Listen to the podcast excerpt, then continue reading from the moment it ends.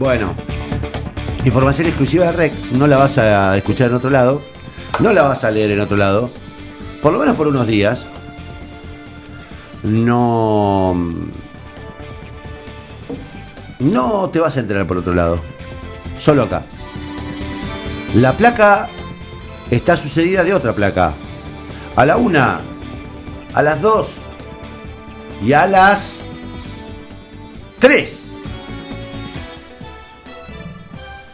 Marcelo Saguín está imputado por cuatro delitos.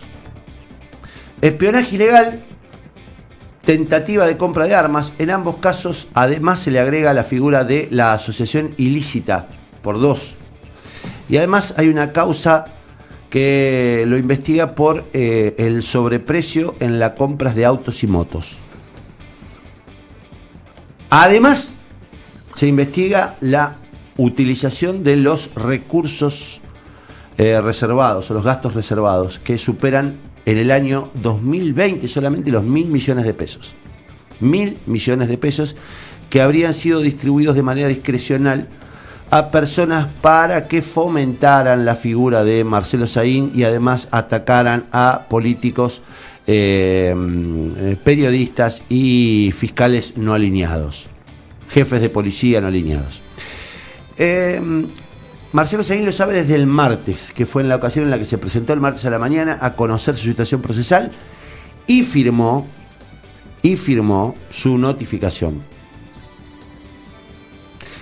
Cuatro delitos se le imputan al ex ministro de Seguridad de la provincia de Santa Fe, ex jefe de investigaciones del MPA y actualmente asesor de Aníbal Fernández. La pregunta es ¿por qué? ¿Por qué no se hizo público esto? Eh, mi respuesta es kilos A. kilos A. Ni uno ni dos, cuatro. Eh, y hay una segunda placa que de algún modo explica de algún modo explica, o por lo menos me da a mí la especulación de por qué aún los santafesinos no sabemos eh, o no estamos informados sobre esta situación, que es de una extrema gravedad. De una extrema gravedad. Eh, ¿Por qué no fue informado? La otra placa te lo indica. ¿Se espera que el resto de los imputados estén notificados? Eh, los fiscales y el juez de la causa están esperando que el resto de los imputados estén notificados para que nos enteremos todos los santafesinos. Yo quiero hacer una, aclaración acá, eh, porque, digamos, la imputación no es un proceso. El imputado ya no, es eh, una situación de sospecha. Eh, la imputación es, en principio, acusar a una persona, en cualquier estado del proceso, de, o en todo caso, sospechar a una persona de haber cometido un delito eh, y mientras no haya una decisión judicial que ponga fin a la cuestión, eh, solamente se trata de una persona investigada por la supuesta comisión del delito. O sea, no está probado en principio todavía eh, que sea el culpable. De todas maneras, por lo que uno puede saber, hay muchísimos elementos para llegar a tomar esta decisión. ¿Qué derechos tiene Saín? Bueno, el derecho que ya cumplió el derecho a ser informado de su situación. Y además eh, puede ser, y este es el dato más serio, aprendida o detenida. Aprendida o detenida. Yo eh, voy a decir algo que, a lo mejor eh, se cumpla o a lo mejor no.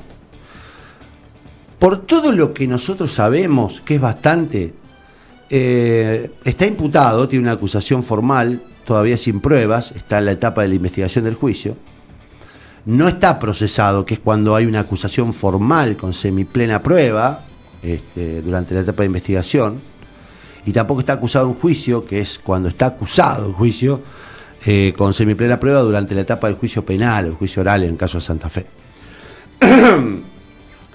hay un dato que, revista o que reviste muchísima gravedad.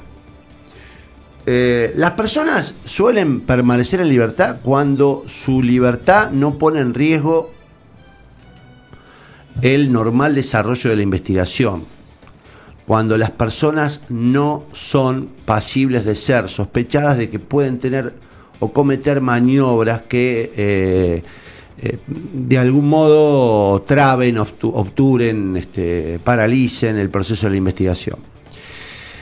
Saín eh, es una persona que puede obturar la investigación. De hecho, su eh, grotesca reaparición pública como asesor del ministro de Seguridad Aníbal Fernández lo pone en esa situación. O sea, Saín tiene acceso a información y tiene eh, acceso a recursos del Estado que podían facilitarle, entre otras cosas, la eliminación de pruebas, la este, presión sobre algunos testigos, eh, digo, maneras de obturar. Con lo cual, todos se preguntan, y a esta altura en el Palacio de Tribunales y a esta altura en, algunos ámbitos de, la política santafesina, se preguntan, ¿cómo es que Saín no está detenido? Cualquiera de nosotros, el Laucha, yo, Martín Rueda, Indiana, cualquier persona que es acusada por cuatro delitos, por cuatro delitos, que incluya un delito no escarcelable, como es el espionaje ilegal generado desde los propios ámbitos del Estado, debe ser detenido inmediatamente. Saín no. Saín no. Saín tiene una doble imputación por ser miembro de una asociación ilícita, una para espiar y otra para comprar armas de manera irregular tiene una sospecha también de haber cometido el delito de haber pagado sobreprecios en la compra de autos y motos para la provincia de Santa Fe. Tiene además la sospecha de haber malversado los gastos reservados, distribuyéndolos en eh, una especie de sistema de protección periodística. Eh, sobre esto va a haber mucho ruido, porque aparentemente Saín como buen cretino que es, no solamente habría cometido el delito de distribuir, sino que habría dejado anotado a quien le dejó el dinero. Digo, hacete amigo de Saín y te va a cagar. Se lo dije muchas veces a los colegas, guarda con Saín, guarda con Saín. guarda con Saín, que es un tipo muy generoso, pero puede generarte un problema después, ¿eh? Porque él es, es prototípicamente el tipo que se va a salvar solo, que no va y que si no se salva te va a hundir a vos. Lo lamento por algunos amigos, de verdad que, que lamentablemente entraron en este juego de, de recibir sobres de Saín para, para hacer periodismo al servicio de él. Eh, nada, me toca, la, me, corresponde eh, hacer público esto.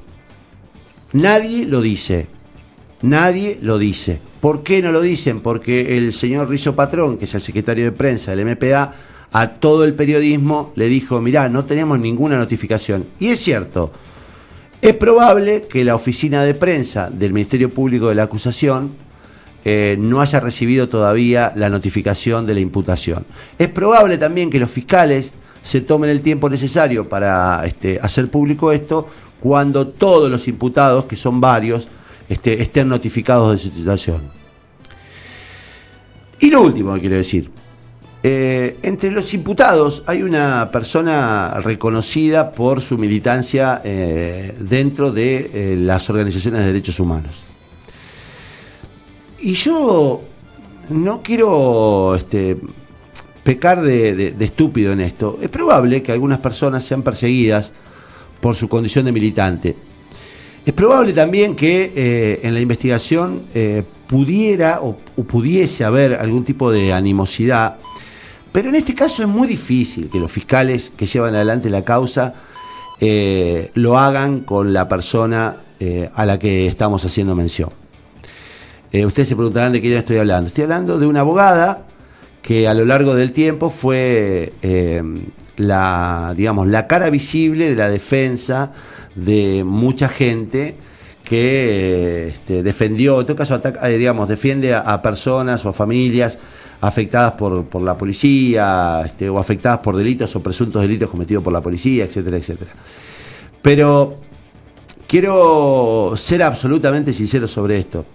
Yo creo que la, la lamentable manipulación partidaria de las organizaciones de los derechos humanos, o de buena parte de las organizaciones de derechos humanos en, la Argentina en los últimos años, ha convertido una especie de sinónimo a la víctima eh, con un héroe. Eh, las víctimas también pueden ser victimarios. Vos podés ser hijo de un desaparecido y también ser un estafador. Vos podés ser hijo, ser hijo de un desaparecido, estoy dando ejemplos, y podés ser violador. Podés ser hijo de un desaparecido y podés también haber asaltado a mano armada a alguien en la calle. Ser víctima del latrocinio no te convierte en héroe, ni te convierte en un tipo intocable e impuro. Vos podés ser víctima y al mismo tiempo ser victimario. Que no nos este, impidan saber la verdad, sobre todo en este caso en lo que fue la organización o en lo que presuntamente fue la organización de una asociación ilícita para la compra de armas, que no nos vendan la historia de la persecución de una víctima porque estamos hablando de dos cosas distintas. Repito, vos podés ser víctima de los derechos humanos, pero además podés ser un delincuente. Eh, solamente en este país se da por sentado que la persona es víctima, es héroe y es intocable.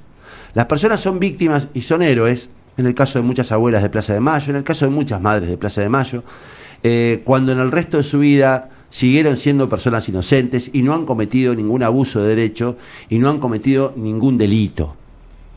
Pero cuando vos fuiste víctima y cometiste delitos, tenés la obligación de, presentarte frente a tribunales y cumplir con las obligaciones que el resto de los ciudadanos tenemos. Yo estoy harto de la soberbia de algunas víctimas. Yo lamento lo que les ocurrió fuimos y fui solidario y seremos solidarios siempre con lo que fue el terrorismo de Estado y con sus víctimas, obviamente. Pero de ninguna manera, por lo menos este Gil, va a aceptar que las víctimas del terrorismo de Estado, directas o indirectas, se conviertan en víctimas permanentes y no se expongan o crean que no tienen obligación de exponerse a la justicia. ¿Saben de quién hablo? Saben de quién hablo, saben de quiénes hablo. Eh, cierro. Saín está imputado por haber cometido delitos. Saín está imputado por haber cometido delitos, no porque es perseguido, está imputado por haber cometido delitos. Si efectivamente se comprueba, como mucho de ello está comprobado en las pruebas que recabó Fiscalía, Saín está acusado de habernos afanado, está acusado de habernos espiado, está acusado de haber hecho negocios con nuestra guita. Está acusado de haber distribuido guita de nuestros recursos, mil palos, a su servicio personal y no al servicio del Estado ni los intereses de la provincia de Santa Fe. Me queda la última pregunta, que es la de siempre. ¿Sabía Perotti todo esto? ¿Sabía Perotti todo esto? Me parece que es una obligación de la legislatura, cuando, este cuando esto quede este, debidamente notificado, informado y probado, será una obligación de la oposición en la provincia de Santa Fe pedirle explicaciones al gobernador. Porque está bien que estemos en emergencia de seguridad, está bien que tengamos problemas muy graves que resolver, está bien que es un momento de acuerdos y está bien todo lo que se plantea de cara a la convivencia política.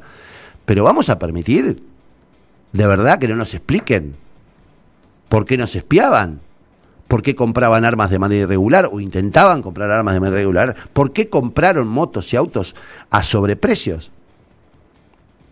Eso sí es responsabilidad de la justicia y es responsabilidad también del poder político. Acá hay dos problemas. El problema jurídico, judicial, y el problema político. El problema político es que tipos como Saín no pueden volver a la órbita del Estado. Y el problema es que si hay gente que sabía que Saín cometía estos delitos siendo ministro, tampoco pueden seguir siendo parte del Estado. Eso será materia de investigación, te enteraste en REC, va a ser difícil que te enteres, en otro lado. Eh, lamentablemente así está funcionando la comunicación en Santa Fe.